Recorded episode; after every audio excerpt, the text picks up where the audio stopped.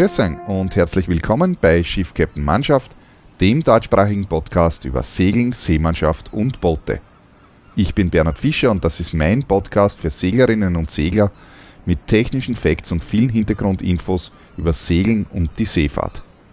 Im Jahr 2020 gibt es wieder die Expedition Balagruja. Das ist mein Segeltörn, wo wir zur abgelegenen Insel Balagruja fahren. Balagruja ist die abgelegenste Insel der Adria, die liegt also mittendrin für alle, die ein besonderes Abenteuer haben wollen und nicht nur den typischen Badeurlaub, sondern einmal wirklich wohin segeln wollen, etwas erleben wollen, kann ich das nur empfehlen. Könnt ihr jetzt sofort buchen, auch auf meiner Homepage. Das Ganze heißt Expedition Balagruja. Wir fahren mit einer schönen Segelyacht dorthin. Eine Woche dauert der Segeltörn und zwar von 2. bis zum 9. Mai 2020. Es ist jetzt über zwei Wochen her, dass ich den letzten Podcast aufgenommen habe, aber manchmal ist es halt so, dass man eben keine Zeit hat irgendwie, weil rundherum so viel anderes ist. Naja, hier gibt es jetzt eine neue Episode, wieder mit einem Segelthema im Unterschied zur vorangegangenen äh, Episode, die sich ja eher irgendwie mit Astronomie beschäftigt hat. Ja, es war jetzt die Boot in Düsseldorf in Gange. Ich habe schon gesehen, dass meine Podcast-Kollegen oder zumindest der Erik von den Glückspiraten schon einen Podcast dazu produziert hat. Ich war leider nicht dort, da irgendwie die Anreise von mir ja nicht ganz so einfach ist und das Ganze wäre dann doch ziemlich teuer gekommen. Alleine nur um einen Tag dort zu sein, hätte mich das irgendwie 400 Euro gekostet. Das war mir dann doch zu viel, aber für nächstes Jahr habe ich das auf jeden Fall im Sinn, dass ich das irgendwie vielleicht schon etwas früher plane. Vielleicht ist, sind dann die Reisekosten auch etwas günstiger. Im heutigen Podcast, wie schon gesagt, dreht sich das Ganze wieder um Segeln. Ähm, dazu später dann. Vorher habe ich ein paar Neuigkeiten und zum einen habe ich da ein Buch entdeckt, ein sehr interessantes Buch, beziehungsweise genauer gesagt, eigentlich hat es meine Frau entdeckt und mir das Ganze zu Weihnachten geschenkt. Und zwar, ich arbeite ja an einer Nordatlantik-Expedition, beziehungsweise an einem Nordatlantik-Projekt, sagen wir mal so, ist ein längeres Projekt, bis, im, äh, bis äh, über den äh, Polarkreis führen soll das Ganze. Und äh, dementsprechend habe ich jetzt eine Menge Pol-Literatur, sage ich jetzt mal, vorzulesen und habe auch schon einiges gelesen und meine Frau hat mir ein Buch geschenkt ähm, für alle Freunde der Arktis. Ich weiß, dass die meisten doch eher in den Süden zieht und in die Karibik und so weiter, wo es warm ist, aber vereinzelt gibt es doch auch Freunde der Arktis und da kann ich nur dieses Buch empfehlen. Und zwar, ähm, es geht dabei nicht ums Segeln, sondern es geht ums Land. Äh, das Buch heißt Eine Frau erlebt die Polarnacht und ist geschrieben von äh, Christiane Ritter.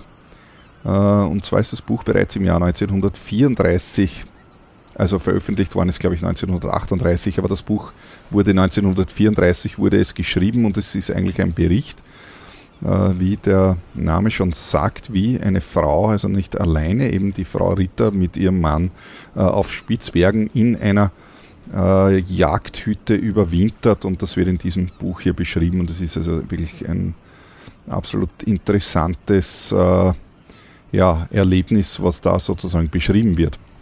Ich habe dann ein bisschen recherchiert. Und zwar ist die Frau Ritter äh, 103 Jahre alt geworden und sie ist im Jahr 2000 in Wien gestorben und ja, hat in diesen 103 Jahren also drei Jahrhunderte miterlebt, zwei Weltkriege erlebt, also schon einiges erlebt auf jeden Fall.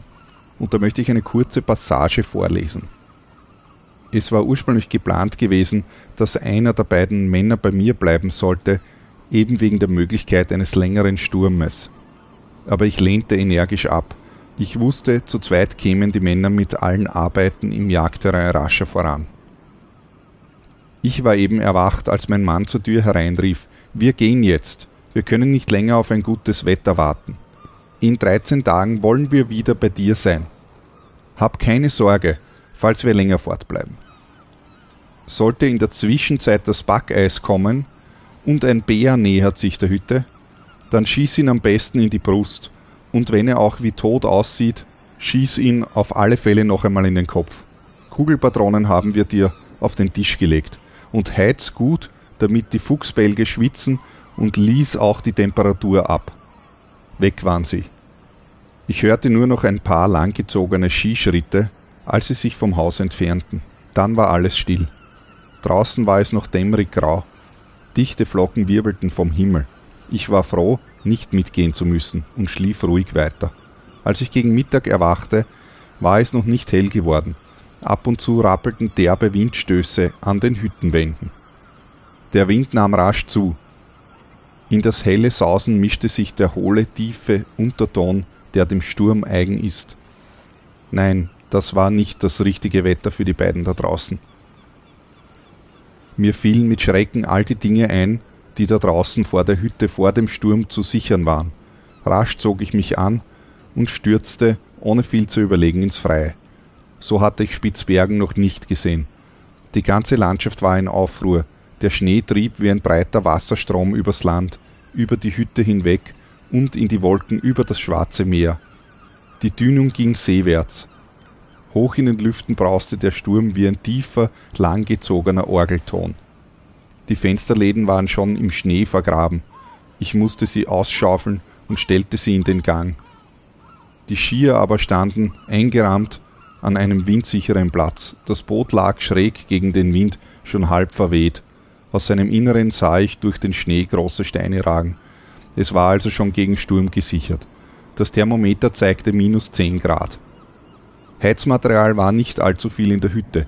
Ich ging daran, die gesägten Klötze, die an der Hüttenwand lagen, zu zerhacken. So ein Sturm konnte drei Wochen dauern nach den Erzählungen der Männer. Ich hackte auf Tod und Leben. Obwohl ich im Windschatten der Hütte stand, war das Arbeiten heute kein Vergnügen. Der Flugschnee wirbelte mir ins Gesicht und zum Anorak hinein, den ich in der Eile nicht zugeschnürt hatte, und der wie eine hartgefrorene Röhre um meinen Kopf stand. Schließlich warf ich alles, was am Brennholz erreichbar war, in die Hütte hinein, Hacke und Holzblock hinterher. Ja, das war ein kurzer Ausschnitt der sehr aufregenden Schilderung eben des gesamten Winters, äh, den die drei in dieser Hütte sozusagen verbracht haben. Als nächstes bin ich da auf einen Artikel gestoßen, äh, und zwar baut äh, der australische Milliardär Clive Parker eine, äh, einen Nachbau der Titanic, also eine Titanic 2 und möchte damit äh, dann äh, tatsächlich auch wieder Reisen äh, anbieten. Also es ist ein, ähm, nicht ein 1 zu 1 Modell äh, sozusagen, das heißt es ist so nahe wie möglich, also dem Artikel nach zu urteilen, so nahe wie möglich an der Titanic, aber selbstverständlich also mit äh, modernen Sicherheitseinrichtungen und moderner Ausstattung und so weiter. Äh, aber die Kabinen und alles andere, was also sich auf der Titanic befunden hat, soll also hier originalgetreu so gut wie möglich äh, nachgebaut werden. Und äh, im, es ist geplant, dass im Jahr 2022, also in zwei Jahren schon, äh, soll die Titanic ihre Jungfernfahrt aufnehmen und zwar eben von Europa wieder nach ähm, äh, in die Vereinigten Staaten bis nach New York und soll dann eben auf dieser Route äh, eben zwischen äh, New York und Southampton, was eben der ursprüngliche Plan für die Titanic auch gewesen wäre, dann hin und her fahren. Und äh, man kann sich eben dort, glaube ich, jetzt schon, das weiß ich jetzt nicht genau, aber ich werde den Link äh, unten in die Shownotes hineingeben. Also wer sich dafür interessiert, einen äh, eine Fahrt mit der Titanic zu unternehmen, beziehungsweise mit der Titanic 2 äh, der ist hier auf diesem Schiff richtig.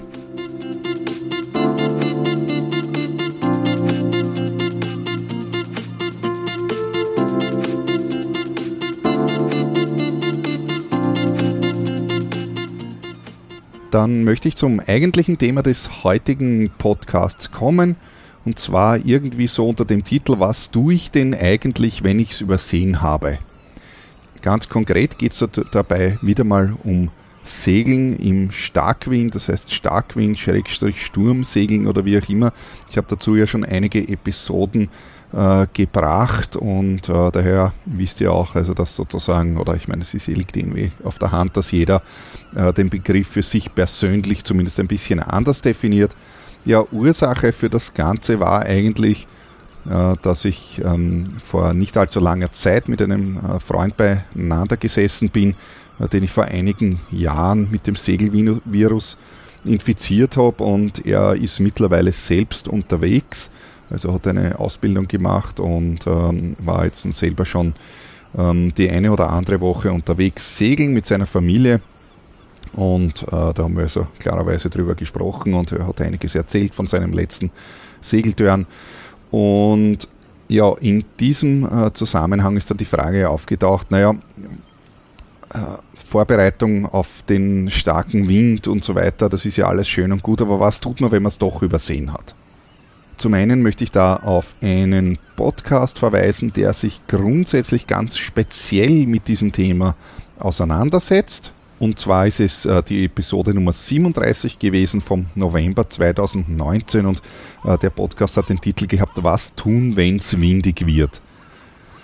Und was ich in diesem Podcast äh, behandelt habe, also das hört sich am besten selbst an, aber es im Wesentlichen war da die Rede von Vorbereitungen, um sozusagen die Situation zu vermeiden, dass man eben in eine blöde Situation kommt, wo man dann nicht mehr äh, weiß, was man äh, tun kann oder tun soll.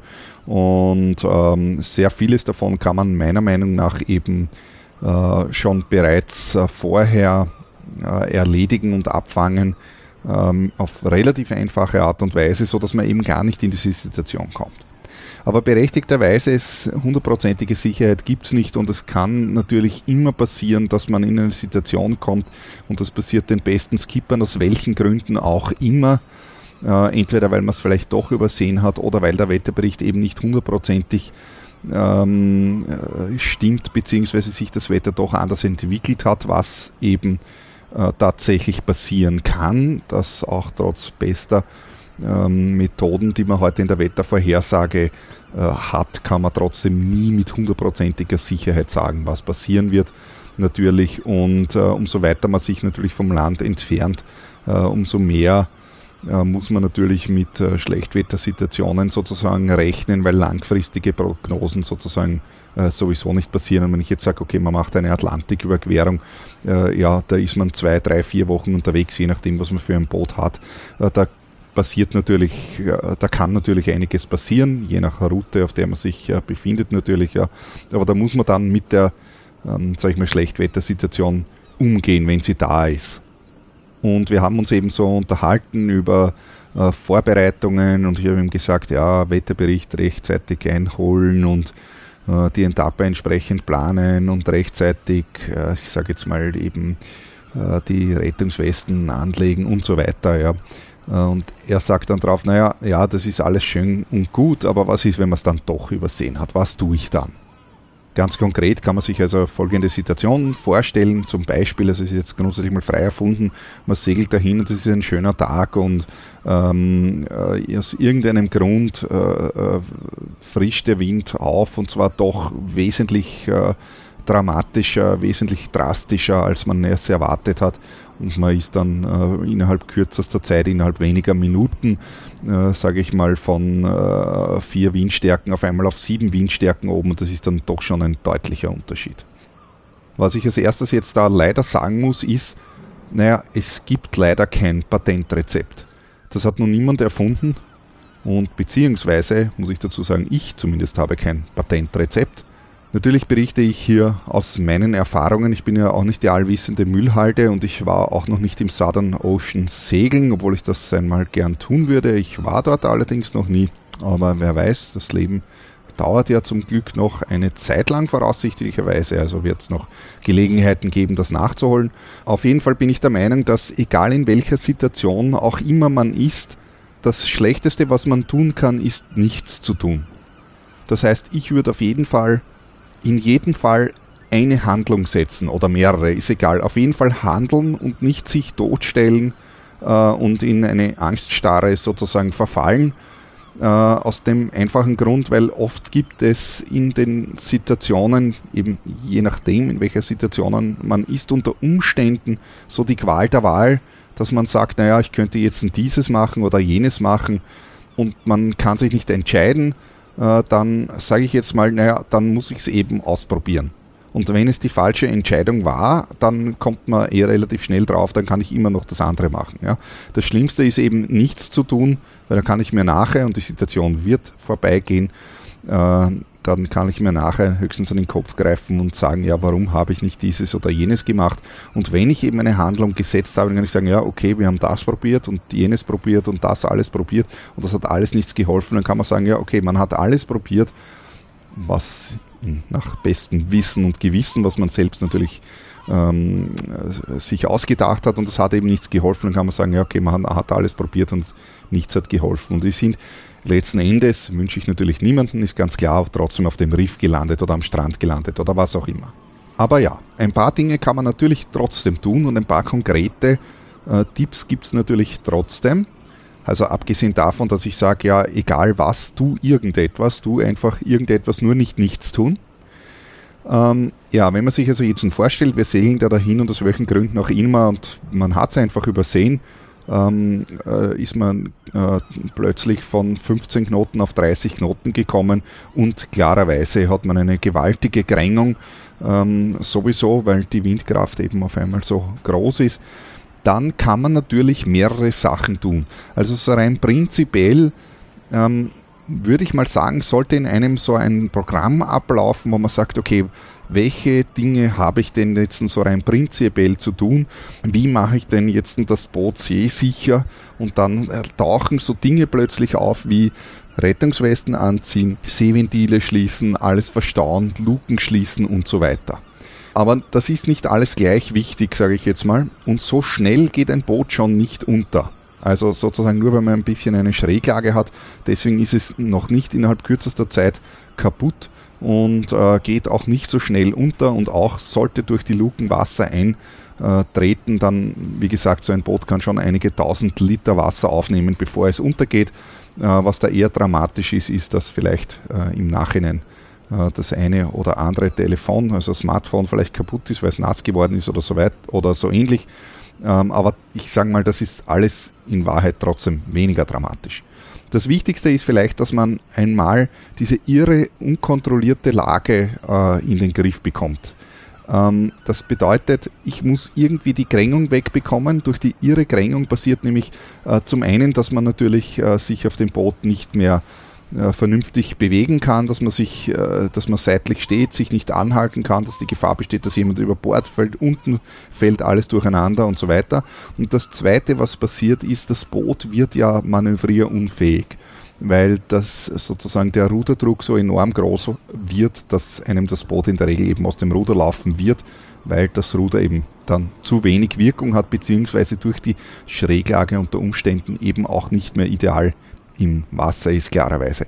Bedeutet so viel wie, ich muss einmal die Schräglage äh, auf jeden Fall loswerden.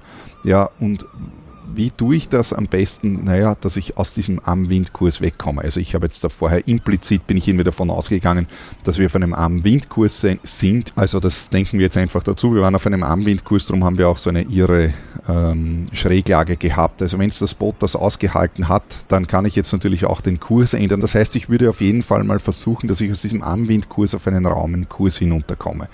Jetzt ist aber es aber meistens so, dass sich das Ruder nicht mehr bewegen, beziehungsweise äh, das Schiff nicht mehr aufs Ruder reagiert und eben in der Regel wird dann ein Sonnenschuss entstehen. Das heißt, äh, das Boot luft eben gewaltig an, bis man genau im Wind steht. Ja.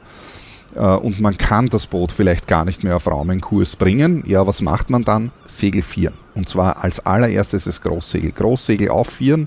Das Großsegel ist in der Regel am ehesten, es stimmt jetzt nicht für alle Boote, aber meistens ist es so, dass eher das Großsegel für, den, äh, für, die, äh, für die Grängung verantwortlich ist. Das heißt, ähm, das Großsegel auf jeden Fall vieren und dann wird man sehen, dass man das Boot auf jeden Fall hinunter auf den Raumen Wind bekommt. Und sobald man auf dem Raumen Wind unten ist, hat man zum einen eine stabile Fahrt, äh, weil man eben Geschwindigkeit sozusagen im Boot hat und man hat natürlich auch die die, äh, die, die ihre Grängung sozusagen weg.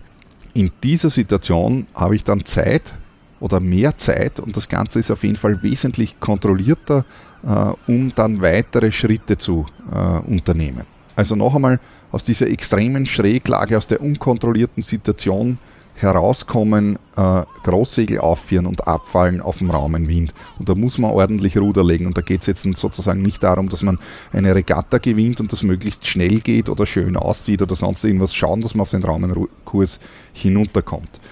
Und wenn ich dann am Raumenkurs bin, dann ist das Boot wieder halbwegs aufrecht. Natürlich werden da auch Wellen sein und so weiter, aber in dieser Situation, ähm, wie gesagt, äh, die dem Ganzen zugrunde liegt, man sagt, okay, man hat es übersehen und es ist jetzt der Wind aufgekommen in kurzer Zeit. Äh, so schnell bauen sich die Wellen nicht auf, also man hat da jetzt nicht innerhalb kürzester Zeit auf einmal fünf Meter hohe Wellen. Also wahrscheinlich, äh, auf jeden Fall wird man da Zeit haben, eben um weitere Handlungen zu setzen. Wenn ich eine Crew habe, das heißt mehrere ausreichend Personal, dann kann ich ja jetzt gewisse Dinge parallel ablaufen lassen. Dann kann ich sozusagen schon einmal äh, die halbe Crew hinunterschicken, Rettungswesten anziehen. Äh, die sollen in diesem, äh, in diesem sozusagen Schritt auch gleichzeitig unten alle Luken schließen und auch gleichzeitig alles verstauen, was herumliegt und so weiter. Und äh, parallel dazu kann man hier oben gleich einmal beginnen, die Segel zu reffen. Zum Segelreffen brauche ich ja nicht zehn Leute, sondern in der Regel reichen dafür zwei Personen, sage ich einmal. Ja, und äh, dann schaue ich einmal, dass wir hier oben eben auf jeden Fall die Genua-Reffen und das Großsegelreffen ausreichend treffen und dann hat man die Situation eigentlich schon im Griff und hat gewonnen. Soweit natürlich die Theorie. Ich weiß natürlich, und alle, die schon etwas mehr gesegelt sind als äh, eine Woche vor der Küste, haben vermutlich schon einiges erlebt. Und ich selbst natürlich auch. Und ich weiß, dass sich das vom Schreibtisch aus hier natürlich immer alles sehr einfach sagt. Aber dennoch, äh, wenn man sich vorher darüber Gedanken macht, nämlich jetzt eben am Schreibtisch, was ich dann in der schlimmen Situation äh, tun äh, kann, dann tut man sich eben in der Situation dann auch leichter und ist nicht sozusagen wie vom Blitz getroffen völlig überrascht. In der Luftfahrt ist das generell gang und gäbe. Hier gibt es für alles und jedes Procedures. In der Sportskifahrt ist es eher ein Thema, das überhaupt nicht vorkommt, aber das ist, weil hier eben ähm, ja, sage ich mal, das ist wie Radfahren, das macht irgendwie jeder, ohne sich darüber Gedanken zu machen. Äh, und solange das Ganze eben äh, drei Meilen vor der Küste passiert, ist es meistens eh auch noch harmlos, äh, aber nicht einmal das, denn äh, das Meer kann sehr giftig werden und das Wetter kann sehr giftig äh, sein. Und da können doch schon einige Situationen entstehen. Und zu diesem Zweck habe ich jetzt, um ein paar tatsächliche Beispiele zu bringen, äh, mir auf YouTube ein paar Videos herausgesucht und äh, werde die nun äh, beschreiben und versuchen zu analysieren, um eben ein paar ganz konkrete Beispiele zu haben, was passieren kann und was dort eben dann unternommen wurde. Interessanterweise war es extrem schwierig, Videos zu finden. Also ich habe hier viele Stunden vor YouTube ähm, auf YouTube verbracht, um passende Videos zu finden. Ähm, anders als die Hafenmanöver-Videos, von denen es ja wirklich sehr viele gibt. Äh, ich habe ja auch schon einmal zwei Hafenmanöver-Podcasts äh, produziert, die ähm, äh, auch sehr beliebt waren. Äh, hier habe ich jetzt eben keine Hafenmanöver, sondern es geht hier ums Segeln und es war ungemein schwieriger, äh, ein passendes Segelvideos zu finden. Liegt vermutlich einfach daran, weil die Hafenmanöver äh, Videos werden in der Regel ja von Dritten gefilmt und nicht von der Crew selbst. Und äh, die Segelvideos müssten ja von der Crew selbst gefilmt werden und meistens äh, ist es halt doch so, dass wenn dann irgendetwas passiert, was vielleicht etwas peinlich sein könnte, dann wird das natürlich nicht auf YouTube gestellt, aber ich habe trotzdem äh, ein paar Videos gefunden und äh, die möchte ich hier jetzt eben vorstellen.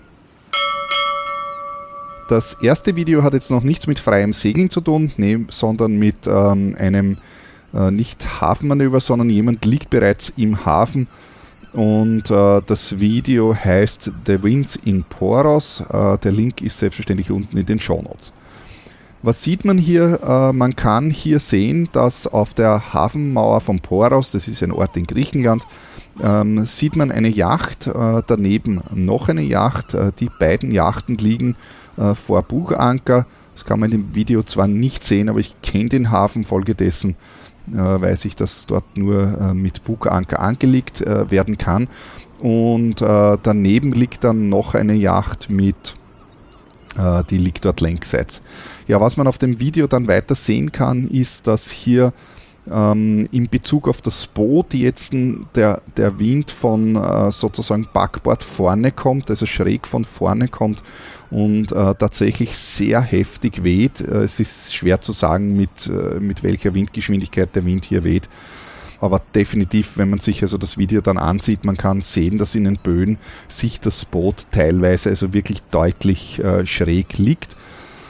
Ja, es arbeitet auf der Yacht äh, eine Person äh, fieberhaft daran, hier zusätzliche, äh, zusätzliche Leinen, und zwar Heckleinen auszubringen. Äh, das sehe ich gerade ab äh, bei der Minute 0,58 kann man ganz kurz auch die Ankerkette sehen.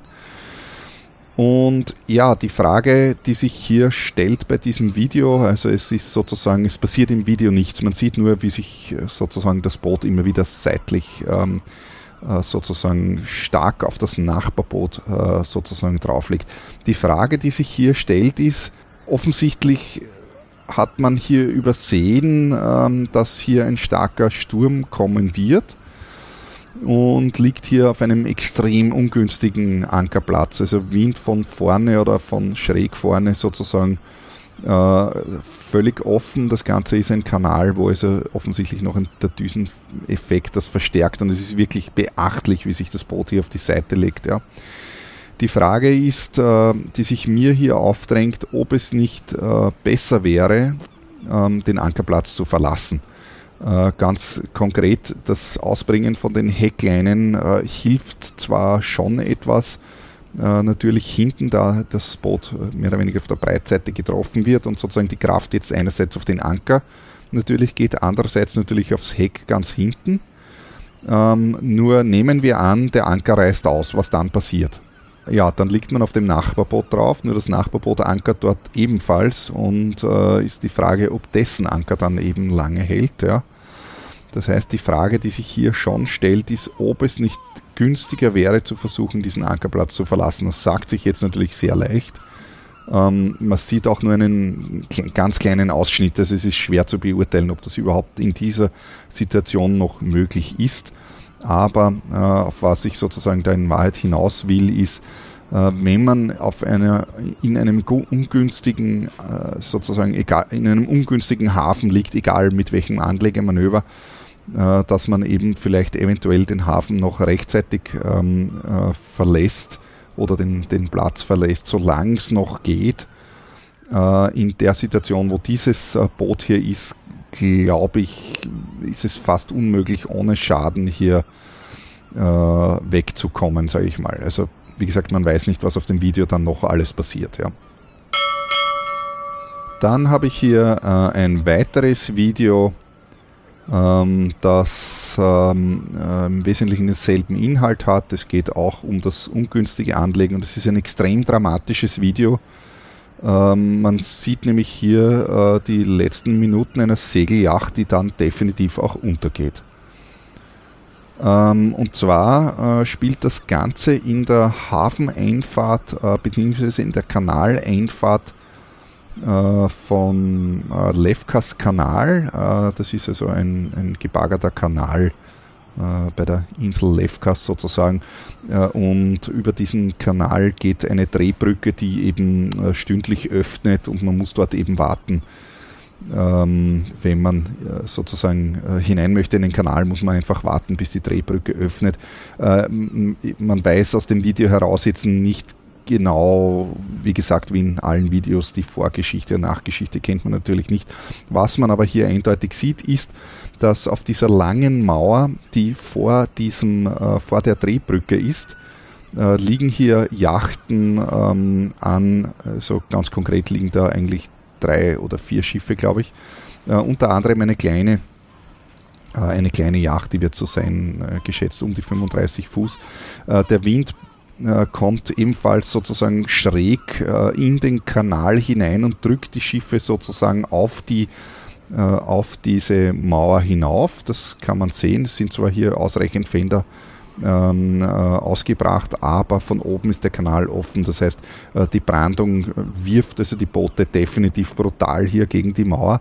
Und dieses eine Boot, interessanterweise, warum kann man hier nicht genau erkennen, steht mehr oder weniger quer, also mit dem Bug zur Mauer äh, und donnert also regelmäßig sozusagen hier mit dem Bug äh, gegen, den, äh, gegen die Mauer, bis es letztendlich dann untergeht diese Situation ist dermaßen verheerend, dass ich mir denke, das Wetter kann draußen nicht so schlimm sein, äh, dass es nicht trotzdem besser wäre als im Hafen drin.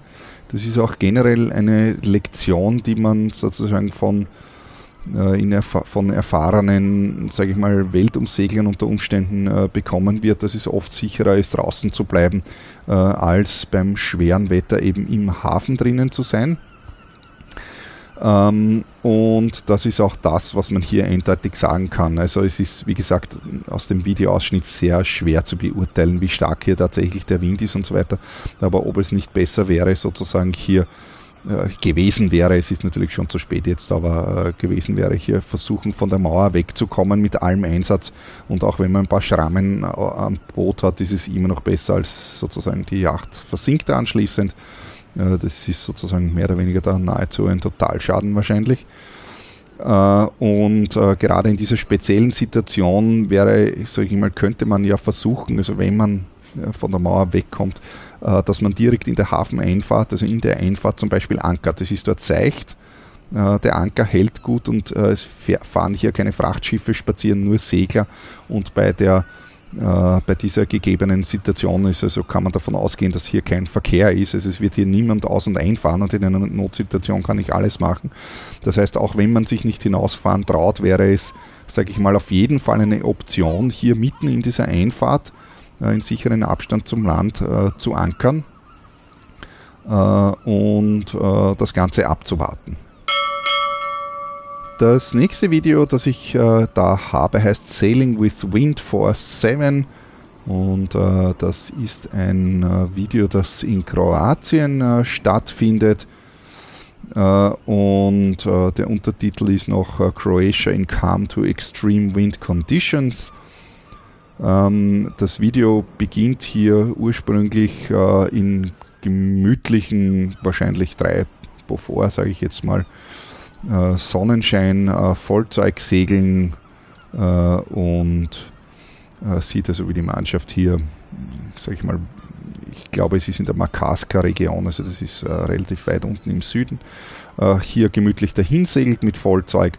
Das Schiff, es handelt sich geschätzt hier es ist eine Bavaria und von der Größe ist es schwer zu beurteilen. Ich würde mal sagen, es ist ungefähr eine 39er vermutlich. Und man sieht also hier vier Personen an Bord und einer filmt, also vier sieht man und einer hat natürlich die Kamera in der Hand. Äh, und es geht da schön dahin und es passiert längere Zeit nichts. Also ist sozusagen im ersten Moment eigentlich ein schönes Segelvideo genau genommen, wo man also sieht, wie man einfach da beim schönen Wetter dahin segelt. Äh, Im Laufe des Videos nimmt der Wind dann sozusagen zu und äh, so richtig los geht es dann bei 4.09, also nach 4 Minuten und 9 Sekunden. Da ähm, äh, kommt dann ein Filmschnitt sozusagen und man kann also sehen, dass hier deutlich der Wind geht. Äh, das Video sagt äh, 4.7 und äh, soweit man das auf einem Video beurteilen kann, stimmt das auch tatsächlich. Ich weiß selbst äh, von meinen eigenen Videos, die ich selbst äh, sozusagen gedreht habe, dass die dann ähm, auf dem Video oft viel harmloser aussehen, ähm, als sie tatsächlich waren und, und dass ein Zuseher, der nicht dabei ist, sich dann oft denkt, naja, da ist ja nichts. Ähm, in diesem Fall sieht man also definitiv, also wie gesagt, ab 4.9, dass hier ordentlich der Wind bläst und ich mit meinem Auge an Videos, was ich schon selbst eben verfasst habe und andere Videos gesehen habe, äh, sind diese, diese, ist diese Windstärke 7 also auf keinen Fall übertrieben und gelogen. Ich, ich würde rein äh, von, von dem, was man sieht, eventuell sogar etwas mehr geben.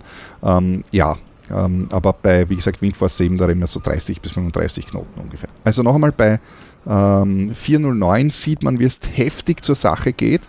Man sieht hier, äh, wie gekurbelt wird, äh, äh, offensichtlich gerade nach einer Wende.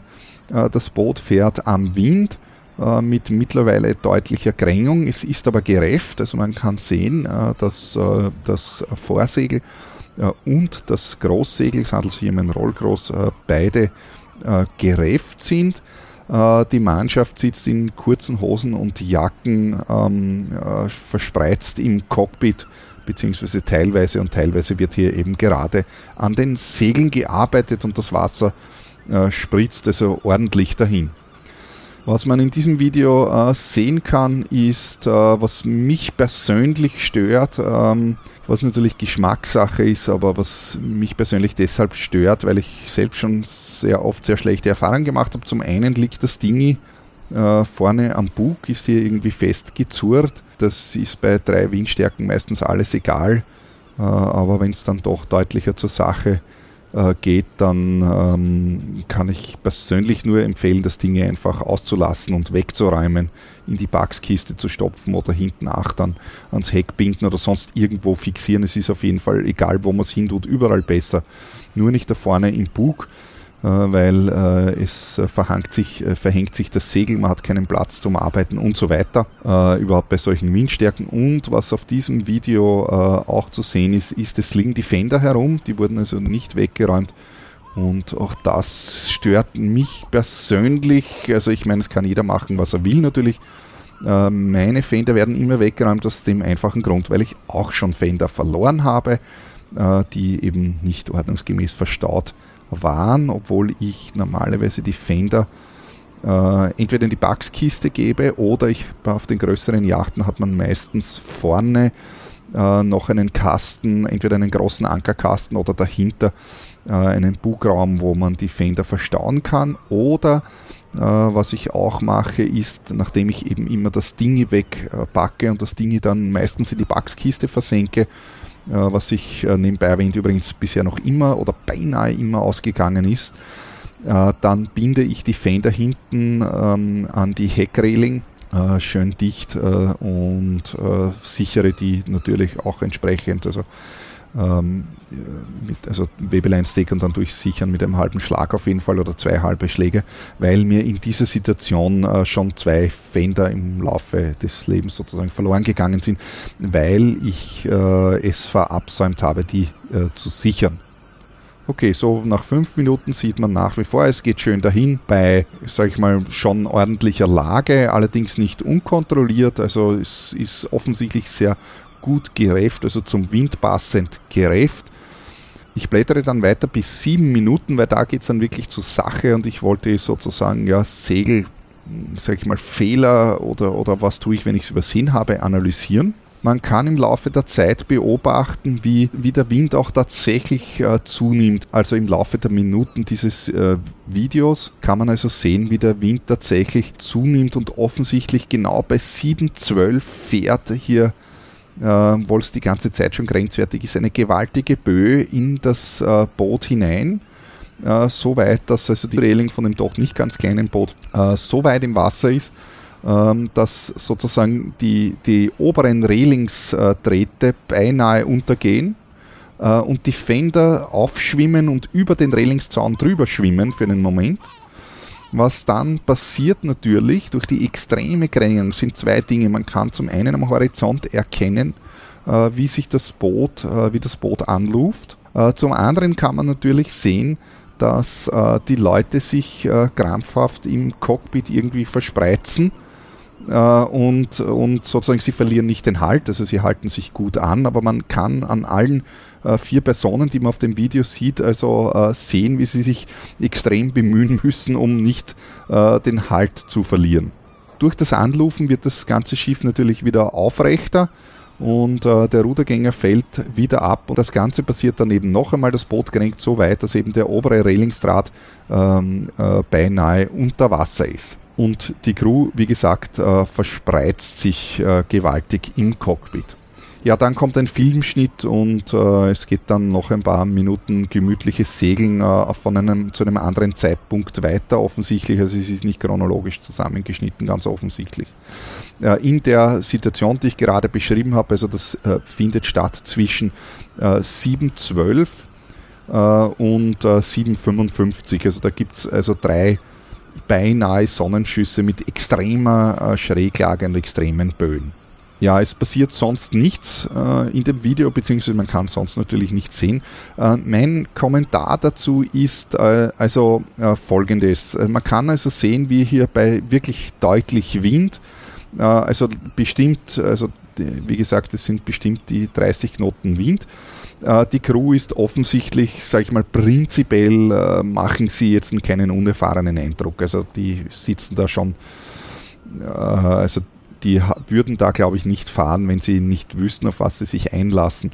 Allerdings, ähm, was, um solche Situationen zu vermeiden, wenn der Wind zu böig ist und der Wind kommt vom Land, es ist Sonnenschein in Kroatien, man kann also davon ausgehen, dass es sich hierbei um eine Bohrer handelt, das ist eine typische Bohrer-Situation. Das ist also eine weiße Bohrer mit Hochdruck als dominantes äh, Druckgebiet äh, und die Bohrer ist klassischerweise böig. Und wenn man so einen bögen Wind hat, wie gesagt, das ist ja nur ein Video, ein kurzer Ausschnitt, äh, wahrscheinlich ist es die ganze Zeit so gewesen, äh, dann in der Bohrer segeln, in der weißen Bohrer segeln ist eine gute Sache, sage ich persönlich. Ja, man kommt damit nämlich sehr weit, aber äh, was man beachten muss dabei, und was man in diesem Video nicht sieht, ist, ich habe zwei Möglichkeiten. Entweder man reift das Großsegel und das Vorsegel weiter, dass man nicht in diese Ultraschräglage-Situation kommt und dann eben äh, sozusagen in die Gefahr kommt, dass man unter Umständen ein Crewmitglied verliert. Äh, und äh, das ist in dieser Situation, glaube ich, durchaus unangenehm. Es, laut das Video wurde am 31. Oktober hier abgeloadet. Ich weiß nicht, ob es tatsächlich im Oktober ist, aber es kann schon sein. Äh, dass es im Herbst ist. Äh, auf jeden Fall äh, bei dem Wind ein Crewmitglied ist auch bei Tageslicht auf jeden Fall unangenehm. Also sollte man diese Schräglage meiner Meinung nach auf jeden Fall besser kontrollieren. Dazu, wie gesagt, gibt es zwei Möglichkeiten. Entweder stärker reffen oder was ich bei der Bohrer prinzipiell sowieso immer mache, ich fahre die, ähm, das Großsegel aus der Hand. Heißt so viel wie ich habe eine Person ähm, an der Großschott sitzen dass ich in diesen Situationen, wenn ich merke, uh, jetzt kommt die Böe, äh, das Großsegel sofort vieren kann. Und in dem Moment, wo man das Großsegel viert, ist der meiste Druck weg und man kommt überhaupt nicht in diese, äh, in diese Situation und kann sozusagen durch das Vieren des Großsegels ähm, diese enorme Schräglage abfedern. Ja, was in diesem Video noch ist, das ist Geschmackssache. Die Personen haben ja keine Rettungsweste an. Ja, da würden sich die Leute in den Facebook-Gruppen jetzt natürlich sofort äh, den Mund zerreißen darüber, dass die keine Rettungswesten anhaben. Ich muss dazu sagen, äh, ich würde in dieser Situation sehr wohl äh, Rettungswesten, Rettungswestenpflicht verordnen, also für meine Crew natürlich. Es liegt aber trotzdem im Ermessen des Skippers, sage ich mal, ob man Rettungswesten anlegt oder nicht. Ich persönlich bin ein absoluter Gegner von Vorschriften, Gesetzen und sonstigen Dingen. Die Leute sind selbst verantwortlich müssen das also selbst entscheiden, ob sie das wollen. Wir brauchen nicht noch mehr Gesetze, als wir eh schon haben. Ja, das ist meine eindeutige Meinung dazu. Obwohl ich sagen muss, ich würde selbstverständlich Rettungswesten verordnen in dieser Situation, so wie es hier ist, weil das Risiko, jemanden zu verlieren, ist definitiv hoch. Äh, und äh, eine Rettungsaktion auch bei Sonnenschein äh, ist bei diesen Windbedingungen auf jeden Fall extrem schwierig. Das nächste Video ist entstanden offensichtlich während einer Regatta. Und zwar heißt das Video Sailing into a Thunderstorm. Und äh, die Beschreibung unten äh, sagt, ich lese es da kurz vor, During the 2019 Espo Sursari Offshore Race, ich habe das recherchiert, das dürfte in Estland in der Ostsee ein Rennen sein, a thunderstorm forms literally out of the blue right on top of us. We managed to get the spinnaker down in time, but unfortunately end up splitting the headsail in half. We were back on track in minutes after this and managed to get the win after 40 plus hours of intense sailing, being the only wooden boat in the fleet. Pam is a 40 feet S&S designed masthead rigged sloop from 1966 sailing out of Helsinki, Finnland and skippered by Santu Parika. Also eine Sparkman Stevens aus den 60er Jahren, ein sehr klassisches Boot. Äh, wie, doch, äh, wie dem auch sei, um auf das Video zurückzukommen, es ist ein sehr schönes Segelvideo und wie hier beschrieben wird, was im Großen und Ganzen passiert ist, es bildet sich ein Gewitter und das kann man in diesem Video sehen. Das ganze Video dauert neun Minuten und man kann das äh, extrem gut verfolgen. Das heißt, man sieht am Anfang, äh, der halbe Himmel ist noch frei, also blau und auf der linken Hälfte ziehen schon dunkle Wolken auf. Und äh, man kann also in diesen Minuten praktisch mitzittern, unter Anführungszeichen, mit der Crew, äh, wie also in Minutenschnelle sozusagen dieser äh, Sturm äh, sozusagen aufzieht. Zu dem Video selbst, also man sieht am Anfang, ähm, wie eben auch im Kommentar, also beziehungsweise in der Beschreibung äh, beschrieben, sieht man, wie äh, das Boot auf schönem raumigen Kurs dahin segelt äh, mit dem Spinnaker draußen. Äh, man kann hier 1, 2, 3, 4, 5 Personen erkennen und einer filmt, also offensichtlich sind sie zu sechst an Bord äh, mit Vollzeug, also das heißt, es ist also äh, das Großsegel ganz heraus, dann haben sie äh, noch ein Vorsegel heraus und eben den Spinnaker. Das Video beginnt mehr oder weniger an der Stelle, wo sie äh, beginnen, den äh, Spinnaker äh, zu bergen. Dass der Kameramann filmt, also schwenkt von Zeit zu Zeit Richtung Gewitter ähm, auf die Backbordseite also das Video ist von hinten gefilmt, ähm, aus dem Cockpit nach vorne aus sozusagen. Und der schwenkt von Zeit zu Zeit ähm, nach, äh, auf die Backbordseite. Äh, und da kann man schon richtig definitiv äh, das Gewitter äh, aufziehen sehen. Man sieht am Horizont auch ein paar andere Segler, eventuell Teilnehmer von dem Rennen auch. Das kann man aber äh, nicht so genau äh, erkennen. der Wind ist moderat im ersten Moment, also das heißt, das heißt also, ja, vier Windstärken sind es vermutlich gar nicht. Also äh, eher äh, vermutlich drei Windstärken, äh, also gemütlich, kaum Welle. Bei 1,40 ungefähr sind sie dann fertig mit dem äh, Spinaker Bergen, der ist dann weg. Äh, und unmittelbar danach bei 1,46 äh, sieht man dann, wie ein Blitz einschlägt oder beziehungsweise dem Gewitter heraus fährt. Sie lufen auch ein wenig an und es beginnt zu regnen. Man kann einen Wassertropfen ganz kurz äh, auf der Linse sehen und dann äh, sieht man auch, wie das Deck nass wird und dadurch, dass sie etwas mehr angeluft haben, sieht man auch sofort, wie das Boot ordentlich an Fahrt aufnimmt. der Wind derzeit allerdings immer noch ähm, sage ich mal, eben moderat, also sprich, sagen wir mal vier Windstärken oder so äh, werden das sein. Und äh, man sieht jetzt, wie die Crew äh, damit beschäftigt ist, ähm, Leinen äh, zu sortieren, sage ich mal, also die Reste des Spinnackers wegzuräumen. Der Kurs ist im Moment äh, so, dass sie mehr oder weniger an der Kante der Gewitterzelle, was man so sehen kann, äh, segeln, also sozusagen in Richtung Gewitter. Das heißt, die, die rechte Hälfte des Bildes ist der freie Himmel, auf der linken Hälfte äh, sieht man ganz eindeutig eine Gewitterzelle, wo richtig eine Regenwand äh, daherkommt. Also es ist, ist ein, eindeutig eine Regenwand. Etwas weiter voraus sieht man auch, Entfernungen kann man also hier nicht wirklich schätzen dem Video, aber äh, etwas weiter voraus kann man zwei äh, Segler äh, sehen, die etwas weiter vorne sind. Ja, bei 3,34 äh, wird noch immer äh, am Spinnaker gearbeitet. Da sieht man gerade, wie der Spielbaum am Mast vorne eingehängt wird. Es beginnt etwas stärker zu regnen. Äh, die Crew, muss man sagen, ist gemischt begleitet. Das heißt, äh, so wie man es im Moment sehen kann, sind zwei Personen hier im Ölzeug und äh, einer läuft hier mehr oder weniger in einer Dreiviertelhose mit einem T-Shirt herum und der Regen wird heftiger.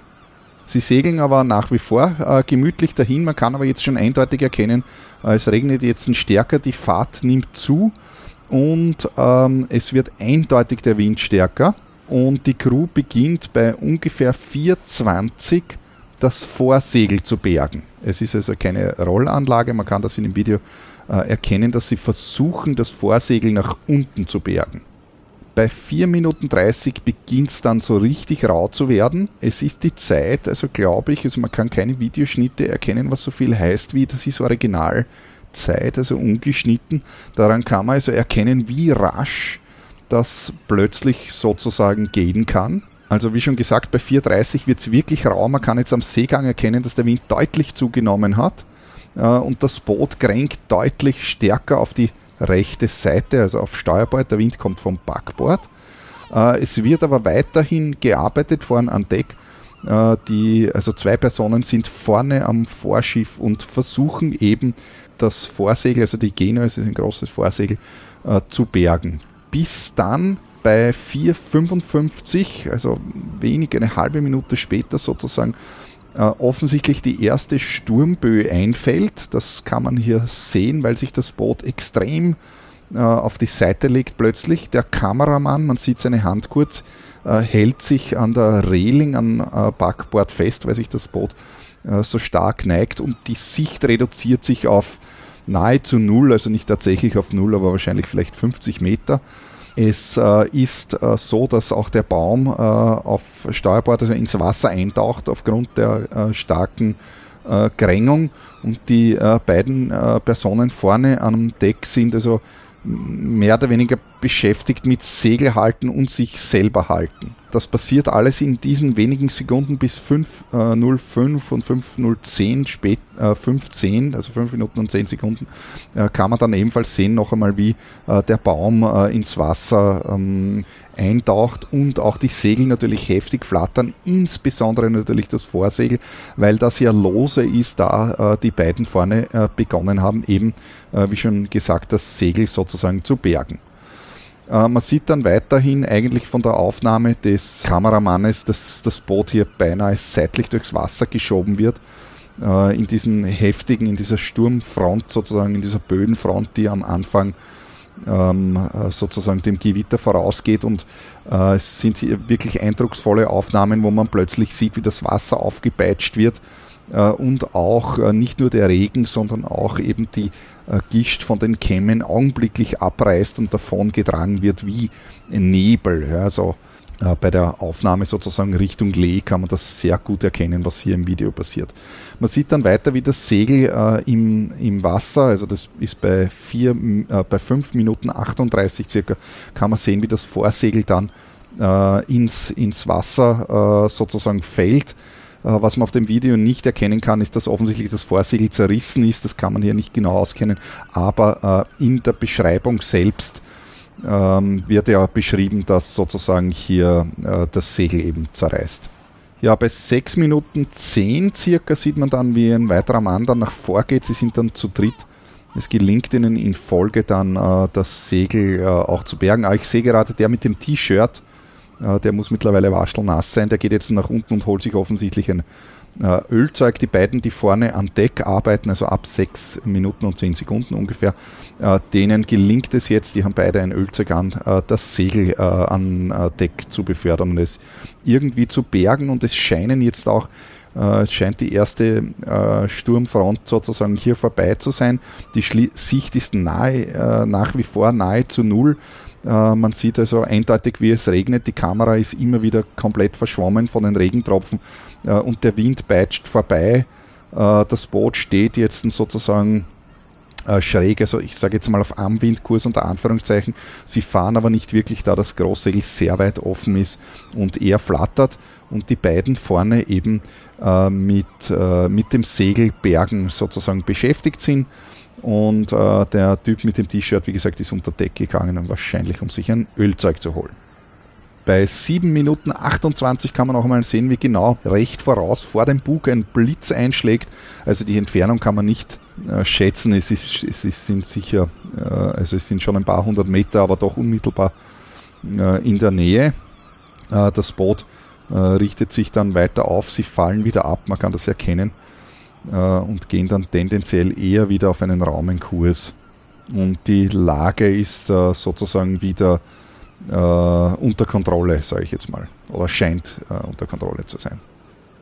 Ja, in den letzten Minuten des Videos kann man dann sehen, wie sich also sozusagen die Sturmfront ähm, verzieht, unter Anführungszeichen. Das heißt, das erste intensive die ersten intensiven Sturmböen sozusagen sind vorbei. Der, äh, der Himmel ist vollkommen zugezogen und äh, sie segeln dann weiter.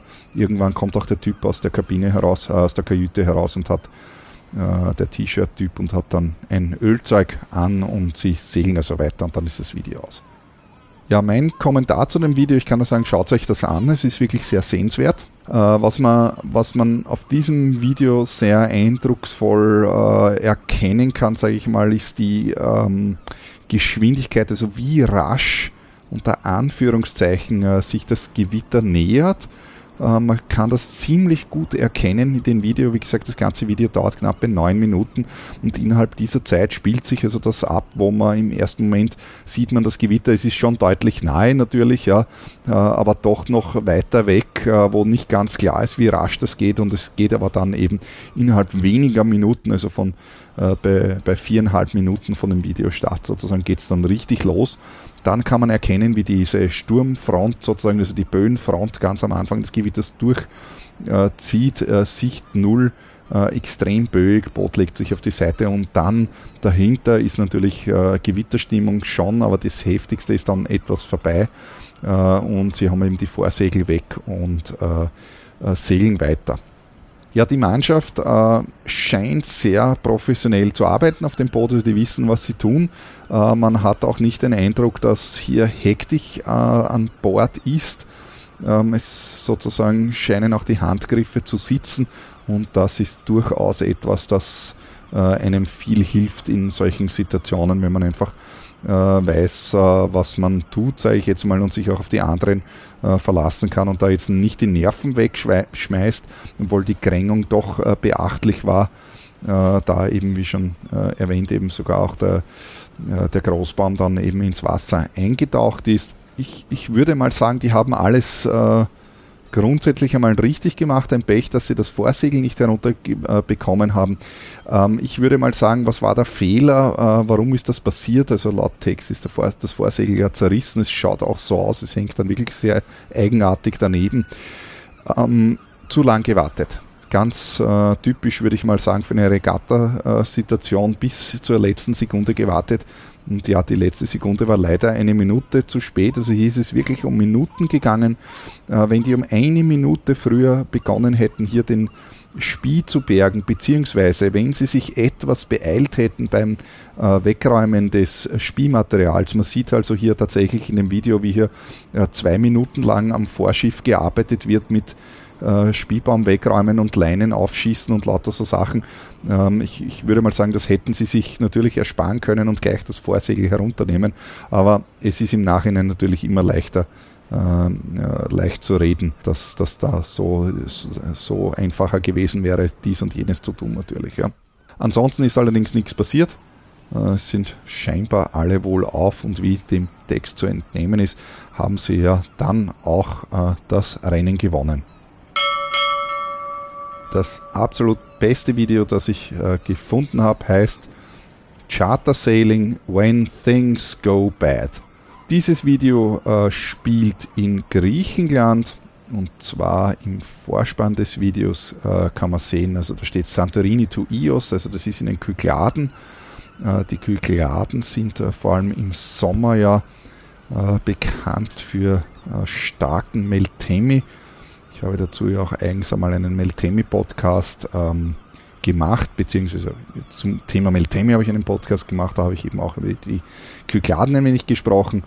Und man kann in dem, ähm, in dem Video dann weiterlesen, uh, Surprise Storm with 70 Knots 70 Knot Winds, also 70 Knoten Wind. Auch hier, wie gesagt, ich möchte niemandem unterstellen, äh, eine Übertreibung. 70 Knoten sind schon ordentlich. Äh, das Video ich bin mir nicht sicher, ob das stimmt, aber es war auf jeden Fall ähm, schon sehr heftig, der Wind natürlich. Das Video spielt am 29. Mai 2014, das ist hier auch eingeblendet, äh, und zwar am Nachmittag äh, um 3.15 Uhr PM und es dürfte eine gemischte äh, Crew, was die Nationalitäten äh, betrifft, ähm, sein. Äh, wenn man sich das mit Ton anhört, wird ein bisschen was gesprochen, ich bin mir nicht sicher, ob ich das alles immer verstehe.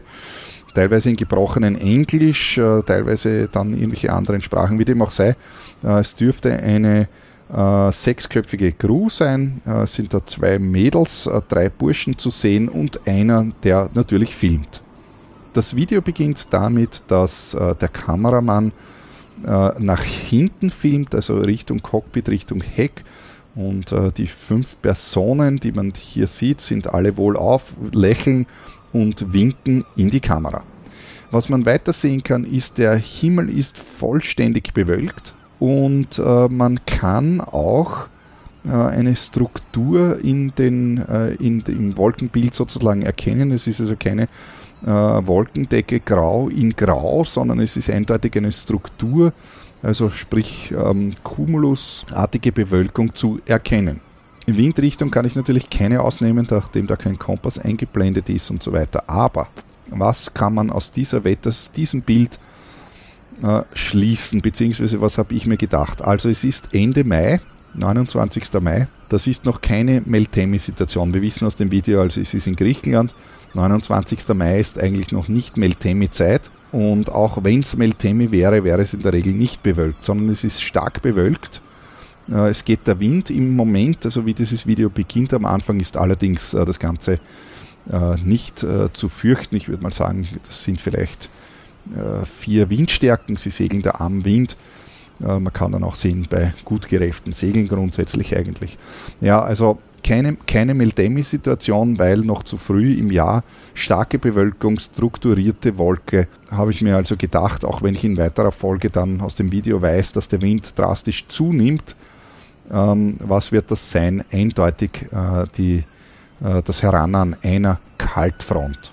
Das Schöne an der heutigen Zeit ist ja, es ist alles im Internet abrufbar und äh, die Wetterdaten gehen ja ewig weit zurück und ich habe mir aus diesem Grund die Bodendruckkarte, die, Boden, die Bodenanalysekarte der Zentralanstalt für Meteorologie äh, geholt und zwar für 29. Mai, eben genau diesen Tag um 12 Uhr UTC.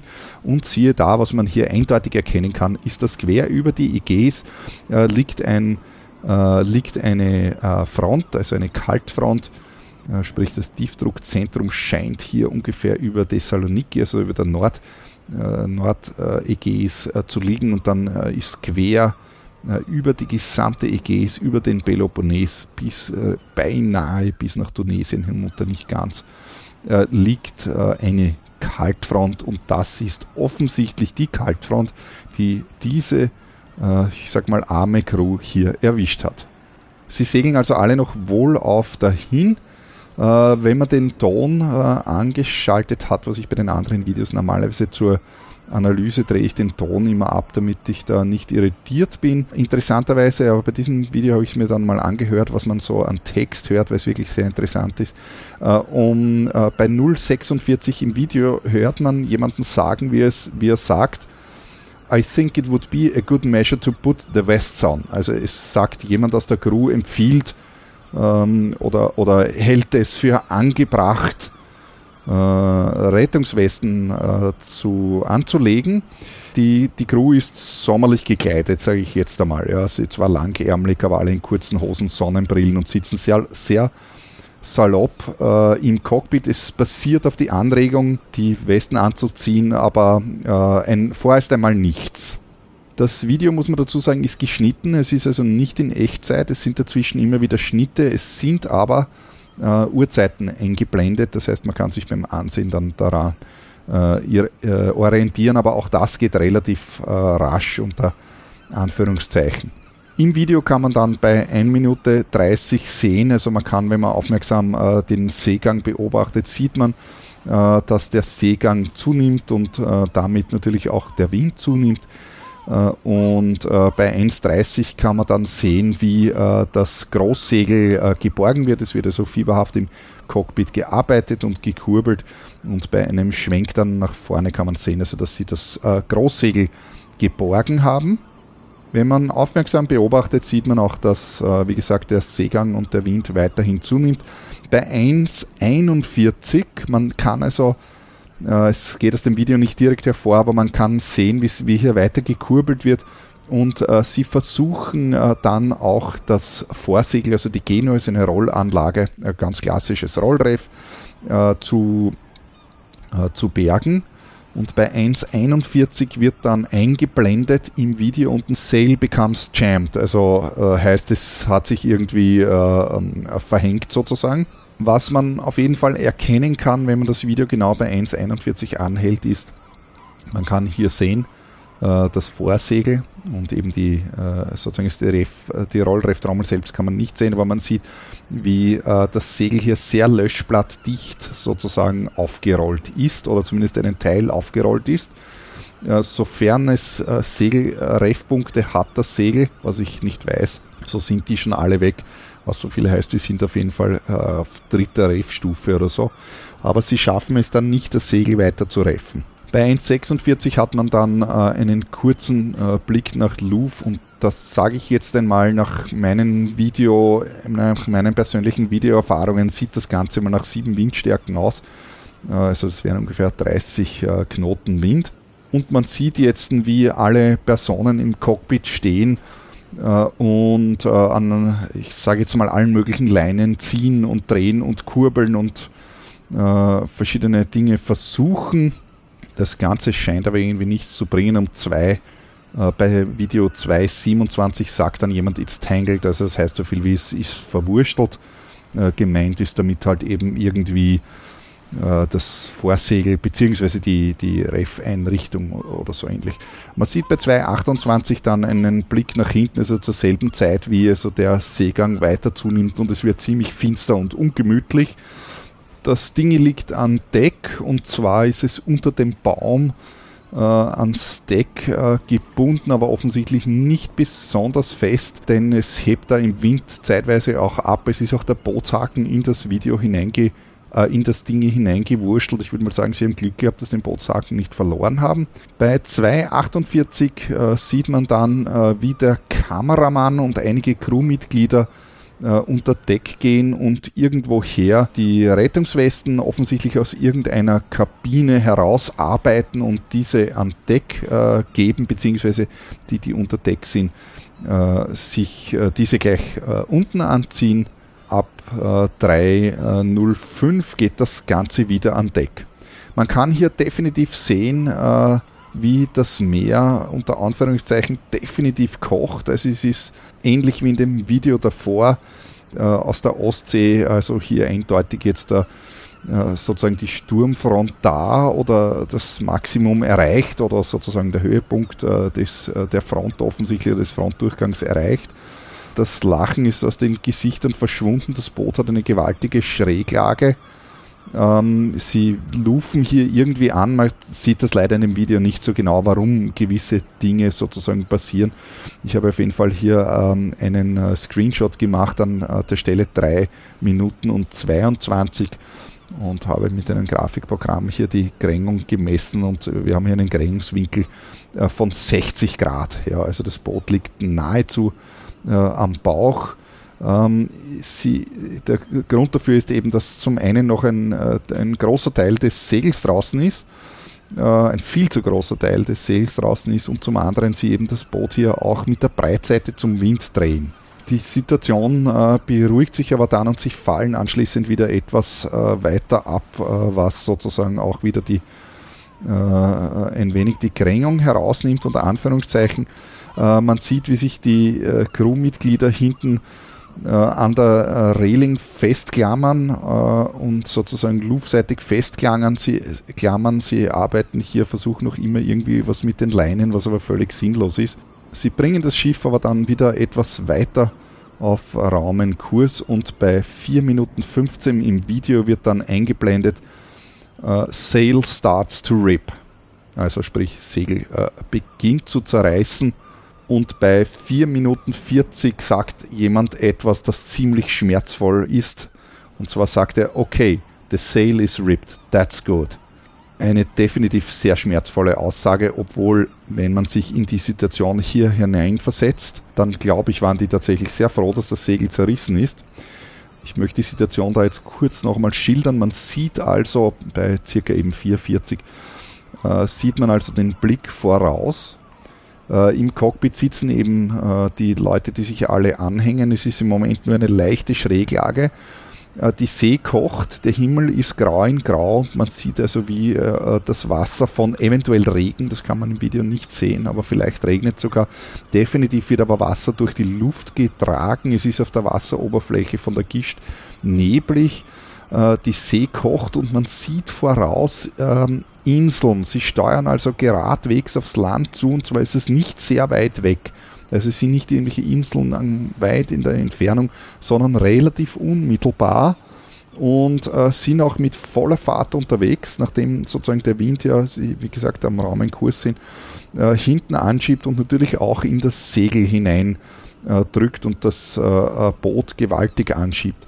Und eben bei 440 sieht man, wie sich das Segel dann in 1000 Fetzen sozusagen auflöst und äh, die Reste des Segels hier noch auswehen. An Deck liegt das Dingi, das sich von Zeit zu Zeit eben abhebt und es geht dann so weiter. Man sieht allerdings in Folge dann in den weiteren Minuten, wie sie das Boot wieder mit der vollen äh, Breitseite äh, sozusagen zum Wind drehen, aus welchem Grund auch immer, oder ob sich das Boot selbst hindreht, was ich fast nicht glaube, da eben kaum mehr Segel oben ist. Und äh, die Crew sich eben ähm, äh, hinten im Cockpit sozusagen festhält äh, und voraus immer wieder das Land auftaucht. Das Video dauert insgesamt äh, äh, Minuten oder knappe neun Minuten. Ich bin jetzt hier bei circa fünf Minuten Schilderung. Äh, ich kann euch nur empfehlen, schaut euch das Video fertig an. Ich möchte das jetzt nicht spoilern, was da weiter passiert. Ich kann nur sagen, es überleben alle, aber es ist spannend, sich das Video trotzdem weiter anzusehen. Folgedessen höre ich hier auf mit der Erzählung, was in dem Video passiert. Schaut euch das selber an. Aber ich möchte es ein bisschen analysieren, was bis dahin passiert. Segeltechnisch passiert nachher nämlich äh, in Bezug eben auf das Segeln jetzt nicht mehr wahnsinnig viel Spannendes. Äh, es handelt sich ganz offensichtlich um eine äh, sehr unerfahrene Crew, die vielleicht sogar insofern zusammengewürfelt ist, als dass da vielleicht sag ich mal, irgendwelche Freunde dabei sind, die überhaupt noch nie segeln waren, das kann, man, kann ich natürlich nicht wissen. Aber es ist ganz offensichtlich eine absolut unerfahrene Crew, das sieht man am, äh, am gesamten Handling, wie sie was, wo, wann machen und was sozusagen der Reihenfolge nach passiert. Äh, sieht man an den Gesichtsausdrücken, wenn der Wind dann stärker wird und so weiter. Man kann sich vermutlich hier über das Video jetzt den Mund zerreißen, äh, wenn man möchte. Das möchte ich allerdings nicht tun. Ich möchte das äh, sachlich, fachlich äh, betrachten, das Ganze. Und möchte gleich mal voraussagen, es ist eine absolut unerfahrene Crew und in dem Sinn haben sie eigentlich auch vollkommen richtig gehandelt. Sie haben nämlich erkannt, dass der Wind stärker wird und haben eben gerefft bzw. wollten ähm, die Segel bergen. Das ist nicht gelungen, aber sie haben es äh, auf jeden Fall ähm, vorgehabt. Das Großsegel haben sie auch gerefft. Äh, zum Glück, sage ich einmal, ist ihnen das gelungen, weil sonst wäre die Situation wahrscheinlich etwas dramatischer ausgegangen. Man kann, das habe ich äh, jetzt, äh, das habe ich vorher vergessen zu sagen, wie, wie sie unter Deck sind und die Rettungswesten holen, kann man hören, dass die Maschine an ist. Sie haben also offensichtlich entschieden, die Segel zu bergen und mit der Maschine weiterzufahren, ähm, was in dieser Situation, so wie es dort ist, auf jeden Fall eine sage ich mal, richtige Entscheidung ist für diese Crew. Äh, und äh, das ist auf jeden Fall mal äh, in Ordnung. Sie haben dann anschließend auch Rettungswesten angelegt, wie Sie also bemerkt haben, uh, die Situation beginnt zu entgleiten. Das war ihnen offensichtlich, oder ich meine, es war offensichtlich, es war jedem Einzelnen offensichtlich klar, dass ihnen die Situation äh, oder beziehungsweise ja, die Situation entgleitet und sie die Kontrolle verlieren über die Sache, haben also auch äh, Rettungswesten angelegt, das sich ebenfalls als, sag ich mal, sehr, sehr positive und korrekte äh, Situation, äh, korrekte Handlung in der Situation sozusagen bemerken möchte, um noch äh, schlimmere Sachen, äh, die vielleicht passieren könnten, abzuwehren. Was ich auch äh, absolut positiv erwähnen möchte, ist, sie haben äh, unter Deck, man kann das äh, sehen bei den kurzen Schwenks, die unter Deck äh, äh, sind, wie sie die Rettungswesten holen. Es ist also unter Deck durchaus äh, ordentlich. Äh, das heißt also, es scheint hier, also man sieht in der Abwasch steht zwar ein Topf herum, aber ansonsten generell scheint es unter Deck äh, relativ äh, ähm, klar Schiff gemacht worden zu sein. Sind also nicht blauäugig einfach hier mit Chaos unter Deck sozusagen ausgelaufen. Also auch das sozusagen haben sie, ob äh, bewusst oder unbewusst, auf jeden Fall, sage ich mal, richtig gemacht, weil gerade dieses Unterdeck-Chaos oft äh, zu katastrophalen Folge Schäden oder Folgeerscheinungen oder Verletzungen und so weiter führt. Im Endeffekt, äh, um das vorwegzunehmen, das habe ich vorher schon gesagt, also es überleben alle, sie überleben den Sturm, der Wind wird natürlich irgendwann auch wieder schwächer, äh, es haben alle überlebt und sie haben halt ein Vorsegel eingebüßt Ähm, ja, damit ist die Kaution weg. Also so ein Segel, da ist mit 2000 Euro Kaution oder wie viel auch immer sie für das Schiff äh, bezahlt haben. Ähm, also ja, die ist natürlich weg, außer sie haben eine Kautionsversicherung. Wie dem auch sei, ähm, es ist niemand über Bord gegangen und es ist sonst nichts kaputt gegangen, soweit man das natürlich in diesem Video beurteilen kann. Nun gut, Verbesserungsvorschläge gibt es natürlich immer. Man hört an irgendeiner Stelle weiter hinten dann im Video, dass sie sich irgendwie über das Wetter unterhalten, aber irgendwie, ich habe das nicht richtig verstanden und ich bin mir nicht sicher, ob das Englisch war, ähm, was da sozusagen besprochen wurde, ist so den, den, ähm, den äh, Gesichtsausdrücken bei der Wetterdiskussion zu urteilen, hat das so ausgesehen, wie wenn sie sich darüber unterhalten, dass das so ja nicht im Wetterbericht gewesen wäre, aber das ist ja nur eine Vermutung. Äh, was auf jeden Fall definitiv der Fall ist, äh, ist, dass offensichtlich der Wetterbericht entweder gar nicht äh, gelesen wurde oder falsch interpretiert wurde und offensichtlich auch sozusagen eben durch die Unerfahrenheit der Crew nicht klar war, in welcher Situation, in welcher Wettersituation sie sich da befinden. Also mit ein wenig Wetterwissen äh, und das habe ich gleich ganz am Anfang äh, erzählt, ist relativ klar, was für eine Wettersituation das ist, ohne dass man einen Wetterbericht liest.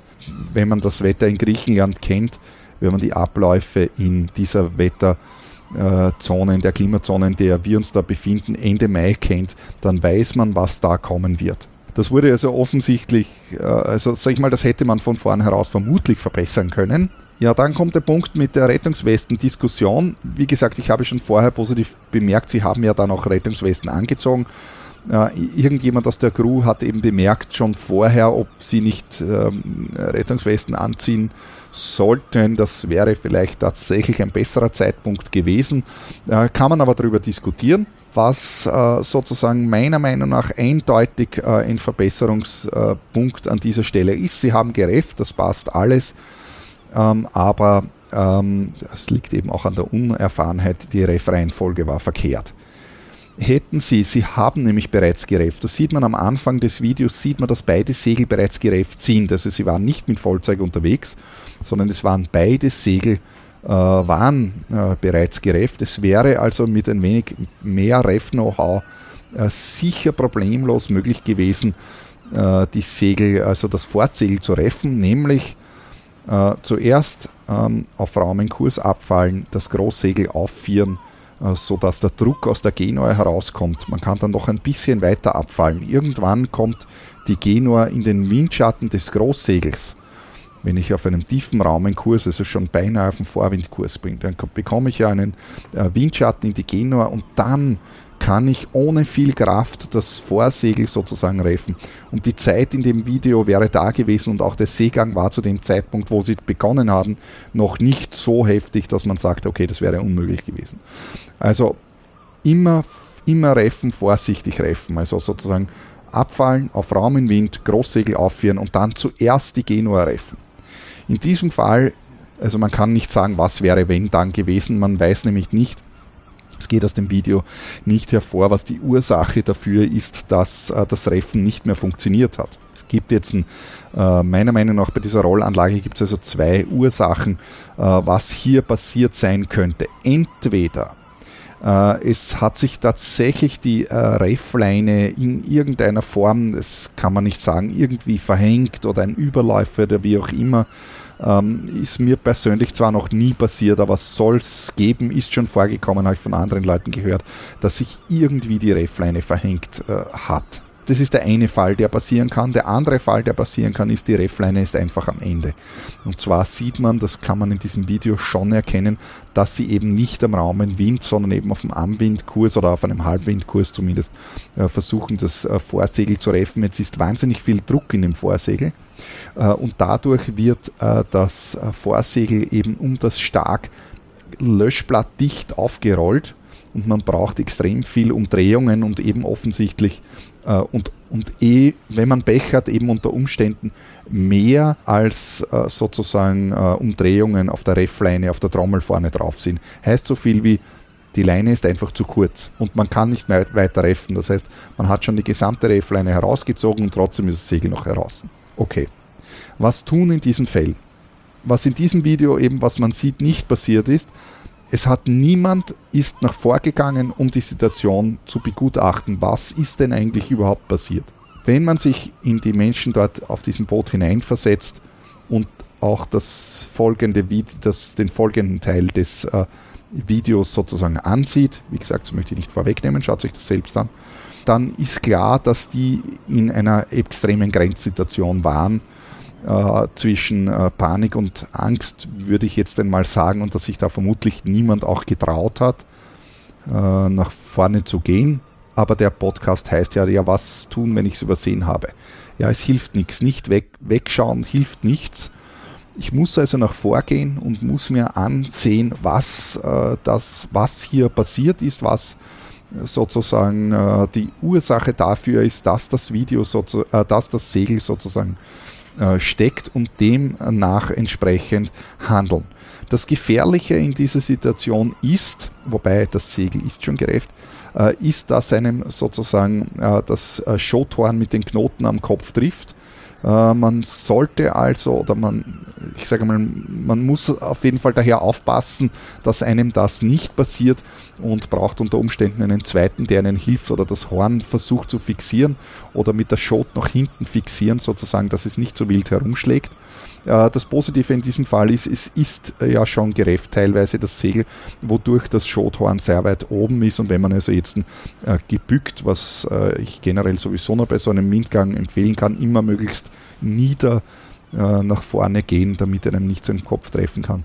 damit man sich die Situation vorne dann ansehen kann und unter Umständen beheben kann, was auch immer dann der Fall ist. Wenn man den Knoten auf der Trommel nicht lösen kann oder wenn die Leine zu kurz ist und man kann die Trommel nicht weiter drehen, ist es in jedem Fall eine Scheißsituation, das gebe ich zu.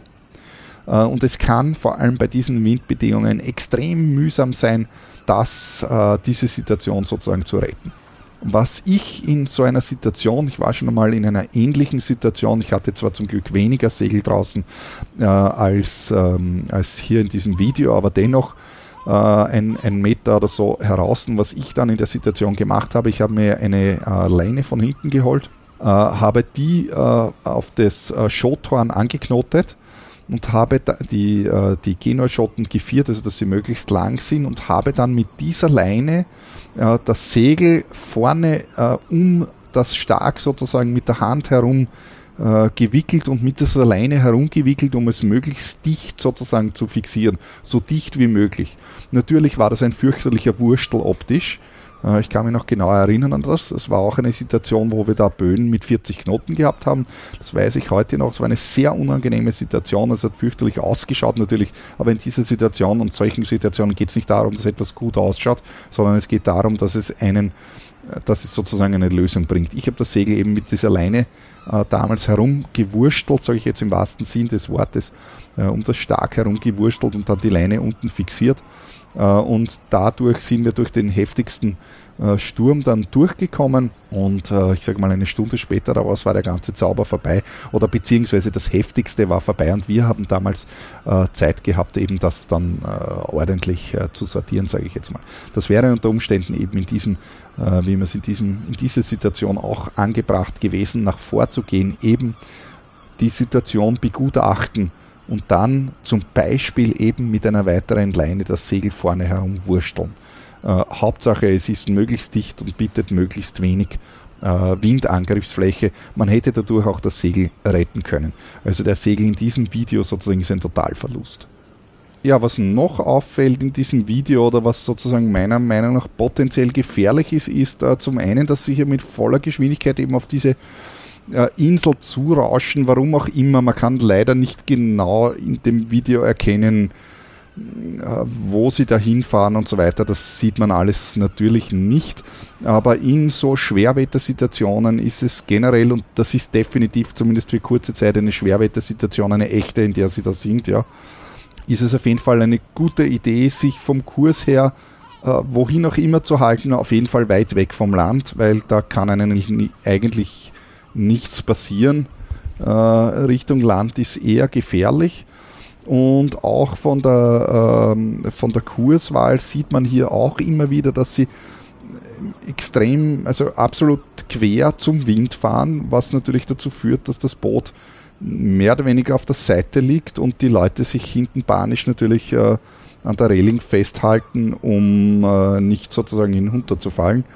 Also man kann hier auch ohne Segel, der Wind ist stark genug, dass man ohne Segel sozusagen vor dem Wind einfach ablaufen kann, so wie es, wie es hier ist, ja, oder zumindest, sage ich mal, schräg, so dass man halbwegs äh, äh, Kontrolle in der Lage hat, sage ich, und somit auch im Ruder. Das Boot ist schnell genug. Also man sieht zeitweise immer wieder, wie schnell das Boot fährt, obwohl eigentlich nahezu äh, mehr oder weniger trotz zerrissenen Vorsegel dann halt nur mehr die Kraft des Bootes ist und natürlich das Ding, was sich immer wieder aufstellt. An der Zeiteinblendung kann man sehen, also dass die Sturmsituation, das Ganze dauert ungefähr eine Stunde insgesamt in Vollzeit, glaube ich, das Video. Damit möchte ich auch äh, ans Ende kommen mit der Videoanalyse von heute. Ähm, kurz nochmal zusammengefasst, ähm, es gibt eben kein Patentrezept, man kann sich anschauen, was in so anderen Fällen sozusagen passiert ist. Äh, mein Rezept unter Anführungszeichen ist auf jeden Fall eine Handlung setzen. Nicht zuschauen und warten, dass was passiert, sondern versuchen, äh, etwas auszuprobieren. Und wenn man dann draufkommt, aha, das hat nicht funktioniert, dann probiere ich sozusagen einfach was anderes aus und äh, Ursachenforschung betreiben. Zum Beispiel eben wie in diesem letzten äh, Video, da kommen sie also drauf, aha, das Vorsegel lässt sich nicht bergen und es passiert dann nichts, wird dann sozusagen akzeptiert, aus welchen Gründen auch immer, wie schon gesagt, zugegebenermaßen ist hier wahrscheinlich eine Menge Angst im Spiel. Äh, wie dem auch sei, lasst euch von der Angst nicht lähmen. Die Angst äh, lähmt euch, versucht sozusagen äh, so gut wie möglich einen klaren Kopf zu behalten. So schnell geht ein Boot nämlich nicht unter, wie man weiß.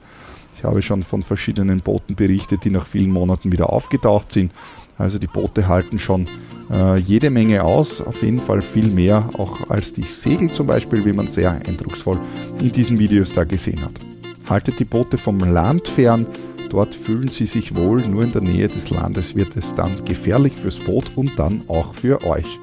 Ich hoffe, es war wieder was Interessantes für euch dabei. Kommt mich besuchen auf meiner Facebook-Seite unter www.facebook.com slash bhsailor oder folgt mir auf Instagram unter Bernhard Seeler. Oder wenn ihr Fragen, Anregungen, Verbesserungsvorschläge oder Kritik habt, schickt mir einfach ein E-Mail an bernhard.freeskippers.at.